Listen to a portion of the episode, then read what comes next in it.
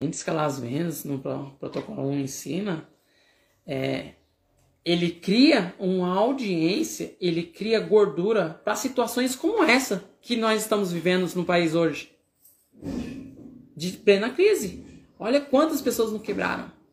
Só que se ele realmente criou uma gordura, né? Porque tem, vem tudo isso como efeito colateral. Ele cria uma audiência, ele cria uma consistência, ele cria relevância e ele cria brand ao longo do tempo, que nada mais é o fortalecimento da marca. E quando cria-se uma marca, as pessoas elas se sentem mais suscetíveis a comprar, porque ninguém compra no desconhecido.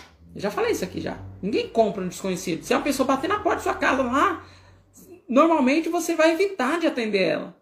Mas se é um conhecido, você atende, por mais que você não queira comprar.